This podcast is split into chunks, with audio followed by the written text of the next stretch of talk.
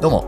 星優太です。オスニャクというソロ名義で音楽をやっていたり、ダルジョブステップクラブというバンドに所属しています。ポッドキャストチャンネルミニマリズムとその周辺、お聴きいただきありがとうございます。僕の音楽活動の話と日々やっていることとか興味のあることについて、えーじっくり掘り下げてのんびり喋ると、そんな感じのチャンネルを更新しております。楽しんでください。今日もどうぞよろしくお願いします。えーまずは僕の活動についてのお知らせをさせていただきます。えー今週はですね、えーもう序盤に、えいろんな配信を終えまして、えーそのアーカイブをぜひ見ていただきたいっていうお知らせです。はい。えー月曜日には僕の大好きなゲーム、デスストランディングの生配信をし、火曜日には、えー久々にですね、曲作り配信をし、えーで、昨日はですね、えーラジオというか、はい。企画ものというか、生配信で全部やりまして、僕はですね、こういう風に、えー生配信をたくさんやるようなあミュージシャンというかオンラインアーティストとしてやっていけたら楽しいなーってなんとなく青写真描いてた時期があったんですけど、それをですね、いよいよ形にできるようになってまいりました。はい。えーそれをいろんなコンテンツをバラバラと継続的にやってるんで、これ、このチャンネルは何なんだと。一個一個長いし、どういうことやねんっていう方もいらっしゃると思いますけど、まあ楽しくおしゃべりしながら、えーミュージシャンとしてだけではなくてでね、いろんなコンテンツを皆さんと楽しんで届けられるようになっているかなと、それが面白いかなと思って僕やってますので、ぜひ YouTube もチェックしてください。はい。で、一方でですね、僕 YouTube で、えーお誘いいただいて人のチャンネルに出たっていうこともやりまして、ちょっとそういうの久しぶりだったんですけど、それがですね、なかなか好評いただいているというか、僕より全、僕がやっている世界観より全然規模感が大きい方に呼んでいただけたので、それをぜひ皆さんそっちも見てください。ヘイ・スミスというバンドのですね、イガリさんといううフロントマンの方の YouTube チャンネルがありまして、大阪のバンドマンチャンネルっていう名前だったかな？はい。そこでですね、えー笑っていいとものテレフォンショッキング完全オマージュ企画に呼ばれまして、えー前回出たトリコの中島一休からのご紹介に、え預かりまして、僕呼んでいただいて、えー、猪狩さんとツーショットでお話ししてきました。はい、えーダルジャブのこととかがメインだったかな？あとは僕自身のこととか趣味の話とかじっくり30分ぐらい喋れまして、いろんな話聞かせていただきましたし、僕も喋れましたんで、ぜひそっちもチェックしていただけたら嬉しいです。そんな感じで、引き続きチェックよろしくお願いします。さて、今日はですね、ブックレビュー行こうと思います。はい、えー2022年からですね、この、ポッドキャストでブックレビューするんだと言っておきながら、去年は、えー、上半期ぐらいで本を読むのを止めてしまいまして、下半期はあんまりレビューできなかったっていうか、本を読めなかったんで、2023年はちゃんと本読むぞということで復活しております。で、順調に本は読み進めていて、1週間に1冊ぐらいのペースで読めば、まあ年間50冊なんで、まあ結構いろんな情報とか知識とかとかインプットできるのではなかろうかということで、やってまして、で、その読んだ本を皆さんにもここでレビューしていくということで、皆様の素敵な読書ライフの何か探すときのね、えきっかけにできればな、みたいな気持ちで、その企画再開しました。はい。で、今日はですね、えー、ちょっと前にそれこそ YouTube の Vlog でですね、読み終わった直後の衝撃そのままに、えー、撮影したものをアップしてますんで、それと同じ作品です。はい。なので、え僕のこと全部チェックしてる方は知ってる知ってるって感じもあるかと思いますけれども、まあ、ポッドキャストはポッドキャストでしっかり残そうと思いますので聞いてください。異常アノマリーというですね、えーフランスの人が書いた小説っていうのを読みまして、これがですね、まあまあ、なかなか、あすごかったというか、なんか、ただ単純に面白かったというよりは、なんかすごかったなーって感じた作品だったので、これを皆様にも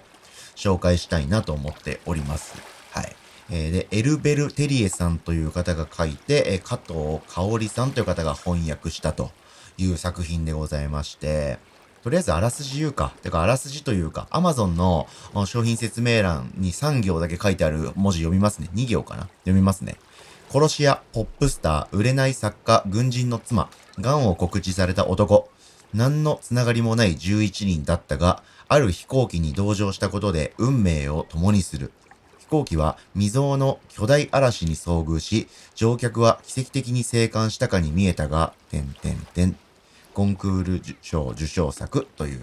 まあそういう概要の作品でございます。いかがでしょうか？聞かれましたか？皆さん。かれないですよね、それだけだと。で、僕ももちろんそれだけでは惹かれませんで、この作家のエルベル・テリエさんも知りませんし、小説も普段読みませんし、もっと言うと、こう、海外の方が書いた小説なんて、今までで何冊も読んだことないんじゃないかっていうぐらい読んだことないんですけど、うん、僕は興味を持つきっかけがありまして読んでみたらすっげえ面白くて、最高でした。はい。えー、また、その人の話かと思いの方もいるかもしれませんが、聞いてください。小島秀夫さんというですね、えー、ゲームクリエイターの方がいまして、えー、この方がですね、えー、各メディアで、えかなり面白かったとやばいっていうふうに、これ、この作品のことを紹介してたんですよね。うん。それで興味を持って読んだ口なんですよ、僕も。はい。で、えー、小島秀夫さんが作ってるゲームは僕大好きで、メタルギアソリッドシリーズは、まあ子供の頃めっちゃやってましたし、で、ゲームからがっつり離れて、えー、大人になった今、えー、デスストランディングっていうゲームをですね、再開しまして、冒頭で言ったようにこれを YouTube で、えー、僕がプレイするときは必ず生配信をしてるわけなんですけれども、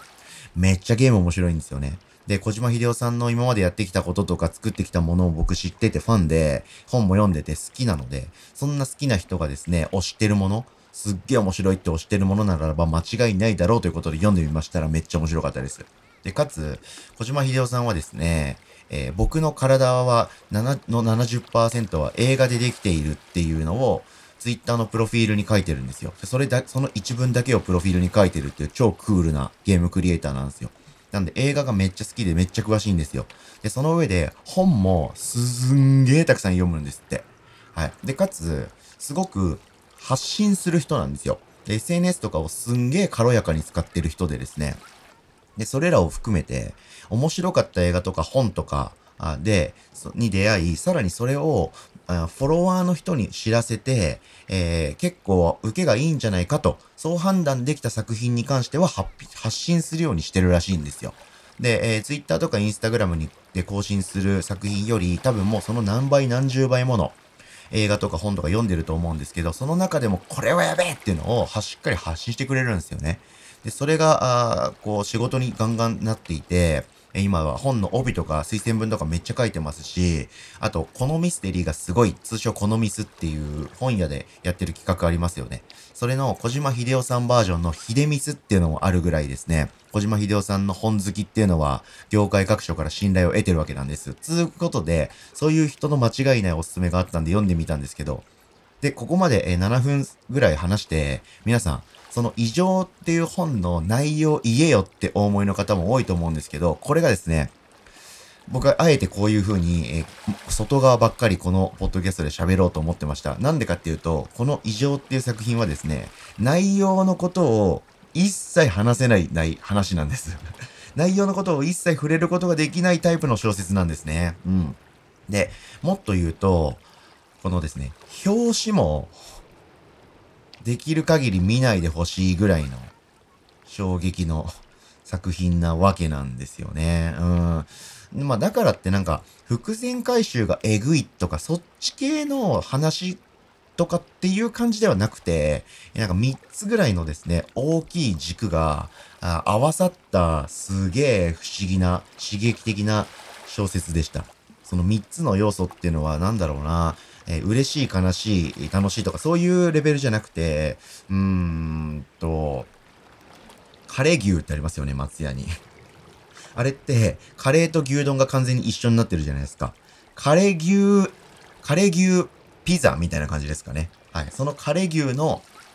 味がしっかり楽しめるピザみたいな感じで、その SF っぽい要素がしっかり描かれてて、かつ、ちょっと哲学っぽい、宗教学っぽい、ちょっと深めのテーマもしっかり掘り下げられてて、かつ、群像劇というか、人間関係の、まあ、人間ドラマみたいなのもすんげえ緻密に描かれていると。そんな作品なので、総合的になんかこう伏線回収もののミステリーを読んだとか、なんか最終的にオチがバシッと決まっててすごかったみたいな、最後どんでん返しがみたいな、なんかそういう次元の小説ではないので、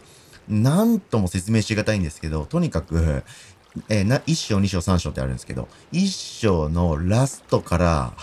2章、3章に向かってのどよめきがすごいっていう作品を読んでしまいましたんで、